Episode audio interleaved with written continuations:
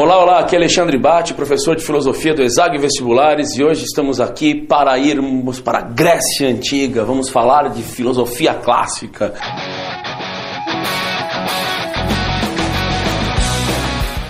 Sei que o termo às vezes né, é meio estranho, mas filosofia clássica, é uma coisa clássica. Normalmente, quando o pessoal fala em filosofia clássica, vamos lembrar, até chamo carinhosamente, da galera barbuda e de toga. No meu caso, barbudo, tudo bem, mas de toga serve aqui o avental, bacana.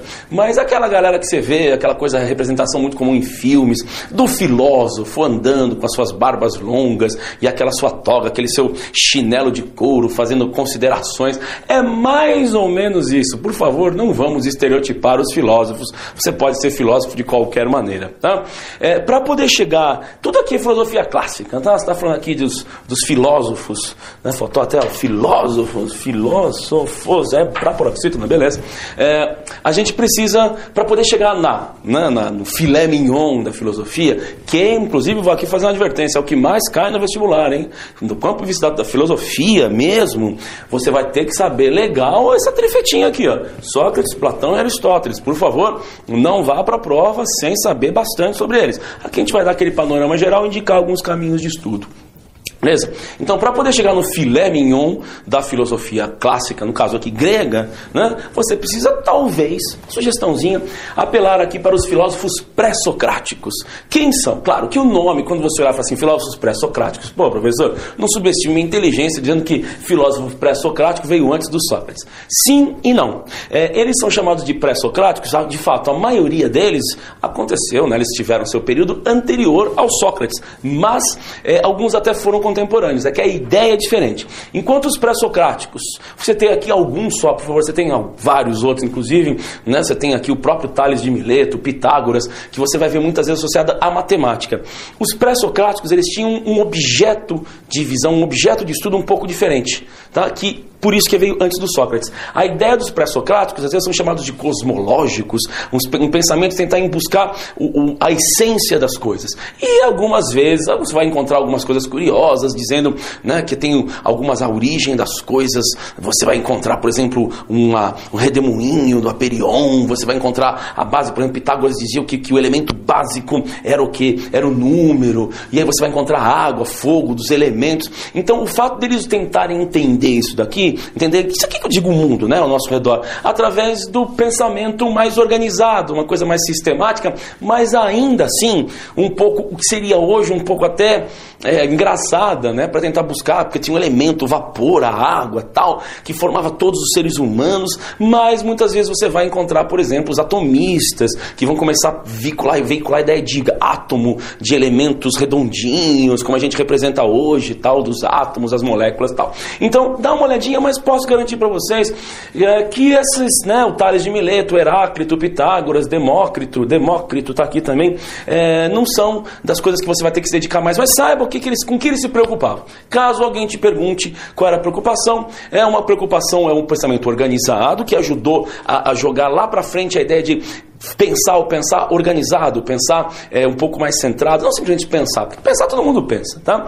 E tentava jogar para onde? Para diante. E aí esse pensamento mais organizado, essa coisa pré-socrática, chega aonde? Nos três filósofos clássicos que você precisa saber. Quanto mais, melhor. Uh, dos três, eu posso garantir também que a incidência de questões em provas é do Platão. Né? É, não que não tenha, tem muito texto do Aristóteles, mas o Platão. Mas vamos fazer o seguinte: vamos fazer na sequência, porque é, curiosamente, vai estar falando o quê? De Atenas, lá no século IV, né, antes de Cristo, estava o quê? Atenas estava bombando. Então, para muitos que até gostam de misturar as disciplinas, falar assim, ah, o aspecto mais importante da vida da nossa sociedade é a filosofia. Mais ou menos, o pessoal fica brincando hoje né, que a Grécia está com problemas porque só fez filósofos. Não, esses filósofos eles foram produzidos por quê? Produzidos como se pudesse produzir filósofo. Porque eles estavam num momento, a, Gre a Atenas, a cidade-estado, passado, né, a polis Atenas, estava no momento de apogeu econômico. Então, junto com o apogeu econômico veio o quê? O apogeu do pensamento. Então, só acho, né, uma consideração aqui minha, que o apogeu do pensamento começou com Sócrates, que depois teve um aprendiz, né, teve o seu seguidor que foi Platão, e depois que teve o seu seguidor que foi Aristóteles, porque o período era muito próspero. E aí o pensamento desenvolveu-se muito rápido. Três expoentes num momento de prosperidade e o que acabou trazendo referências que nós estamos há 2.500 anos depois ainda estudando. Tá? E é orgulho para os gregos, por favor, não se engane. Vamos lá. Uh, Sócrates tem muita né, conversas sobre. Ah, alguns dizem até que não existiu, que na verdade Sócrates era uma espécie de eu lírico do Platão, mas a gente não vai ficar discutindo esse tipo de fofoca filosófica depois de tanto tempo. Sócrates acreditava na questão da oratória, da questão da, de você conversar, o elemento dele era o discurso, tinha ó, uma sugestãozinha, estuda o tal do método socrático, né, que é bacana, estudar o método socrático, embora não é, seja tão comum, mas o Sócrates ele não escrevia. Não escrevia, era uma pessoa que é, ele só fazia o discurso, reunia aquela ideia da ágora, né, de reunir ah, os estudantes, as pessoas que queriam ouvi-lo em volta dele, ah, e né, ele começou a ganhar a fama de ser o homem mais inteligente do seu tempo. E ele criou Vamos fazer de conta assim, ó. Ele criou, vamos assumir que esse é o conhecimento clássico, não precisa ficar contestando isso agora. A, a frase, né, ao ser perguntado por que, que o senhor é tão inteligente, como é que o senhor consegue fazer essas considerações tão incríveis, é, e humildemente ele veio com a frase que é a mais importante, a mais conhecida, pelo menos, que deve orientar seus estudos. Tudo que sei é que nada sei. Ou seja, é, o que a base do meu conhecimento, que vocês aí diriam Sócrates, né? Que vocês aí dizem que eu sou tão inteligente, é por quê? Porque eu parto do pressuposto que eu tenho muito a aprender. Então, já é uma coisa recorrente. Muitas vezes, quando cai o conhecimento socrático, é, vai vir por via dessa frase. Admitir a própria ignorância, admitir a própria pequenez para poder crescer. Tá? Então, se você, sei lá, uma pergunta hipotética, acho que até já caiu em Unicamp, não tenho certeza, mas enfim, tudo que sei e que nada sei é basicamente isso. Como sou tão inteligente? Eu admito a minha ignorância e continuo sempre aprendendo, porque isso é pressuposto para poder continuar meu processo de geração de conhecimento. Tá? Talvez o fato dele não ter escrito é, reduziu muito as possibilidades, não? porque aí os registros ficam menores. Uh, Sócrates teve uma vida muito interessante. Aliás, se puder ler algum momento, a questão de que ele foi é, condenado e ele foi acusado de perverter a juventude ateniense, e depois acabou tomando cicuta. É muito interessante. Costuma cair em prova, mas leia. Né? Ele teve um aprendiz que foi Platão. Platão, é, muitas vezes, ele vai escrever, ele escreveu muito. Platão escreveu bastante. É, e Platão foi aprendiz de Sócrates, foi uma espécie de. Ele foi um registrador, ele registrava o que, que o Sócrates dizia, e ele mesmo acabou citando, criando personagem né, no próprio livro livro dele na República, ele cita o, o, o Sócrates como personagem, então por isso tem uma certa confusão. Mas o que seria legal você começar a estudar sobre uh, o Sócrates. Vamos lá, Sócrates não, desculpa, o Platão. Uh, o Platão, deixa eu fazer aqui assim, é uma. É, isso aqui é tema absolutamente recorrente, esses dois, alegoria ou mito da caverna. Né? Você pode chamar tanto de alegoria quanto mito. Uh, mito é uma palavra meio estranha, mas é comum, mito. Que ele criou o seguinte, um mecanismo para tentar explicar para as pessoas como é que é, você poderia alcançar o conhecimento. Aí ele fala, vai dar uma lida difícil explicar sem é, você ter um recurso visual, é muito comum, você encontra recursos visuais para explicar. As pessoas estão aprisionadas numa caverna, na verdade elas não conseguem enxergar, estão vendo imagens distorcidas, estão ouvindo sons, e aí quando uma dessas pessoas sai da caverna e ela vai para o lado externo e chega no conhecimento, aí ela percebe a natureza, ela sai daquela coisa ilusória da caverna e vai para o mundo. Aí quando ela volta para alertar os amigos, fala: olha, essa vida na caverna não, não é assim, a vida real está lá fora. Ele acaba sendo, algumas versões dizem assassinado, outros repudiado, mas ele usa essa alegoria, esse mito da caverna para tentar explicar como a filosofia pode fazer você enxergar o mundo com outros olhos. Né? E outra coisa que é muito comum aparecer do Platão essa questão da diferença entre o mundo sensível e o mundo das ideias. O mundo sensível é isso aqui, ó, sensível, é palpável. E esse mundo, segundo Platão, é um mundo imperfeito. E não vale a pena, não tem como você consertar o mundo da sensível, esse mundo que nós vivemos, é um mundo imperfeito, feito pelos homens, os homens são imperfeitos. Ele fala do mundo das ideias.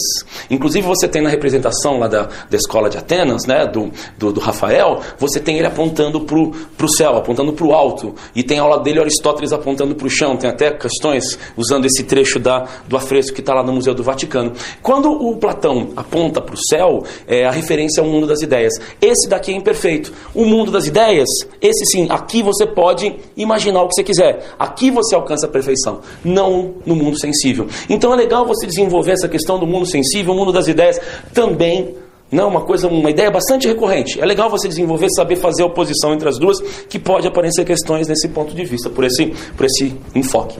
E finalmente o Aristóteles. O Aristóteles tem umas vantagens e desvantagens.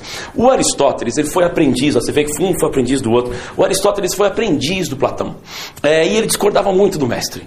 Tanto que quando o Platão morreu, né, o Platão fundou a academia, o Aristóteles fundou o liceu, e ele veio naquela coisa do ah, o mundo das ideias é bacana, mas vamos consertar esse mundo aqui. O Aristóteles Aristóteles, não é dele a frase, mas a frase é fantástica, eu acho que resume muito o que, que o Aristóteles falava. Tudo que é humano não me é alheio, ou seja, tudo que existe nesse mundo é objeto do meu estudo.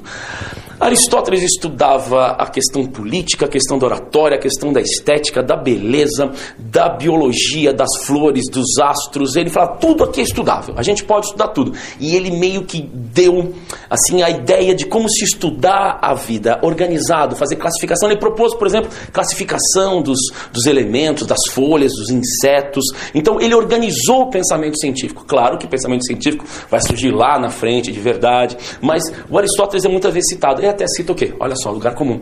A educação só é possível ter uma vida na polis se a gente tiver uma escola bacana que ensine a todos. Ou seja, hoje em dia, falar em Aristóteles é como se estivesse falando de um cara que está aqui do nosso lado. Tá? Então, aqui um resuminho: começa pelos pré-socráticos, dá uma lidinha, né? categoriza, dá aquela base, vai para o Sócrates, vai para o Platão e vai para Aristóteles. Trabalha alguns desses conceitos e tenta né, fazer algumas questões para tentar, tenta para tentar, desculpa, tenta para fazer assim, aquela coisa de chegar nas respostas corretas. Então escreve, né, faz aquele desenvolvimento, faz parte inclusive do processo do pensamento. Beleza? É isso aí.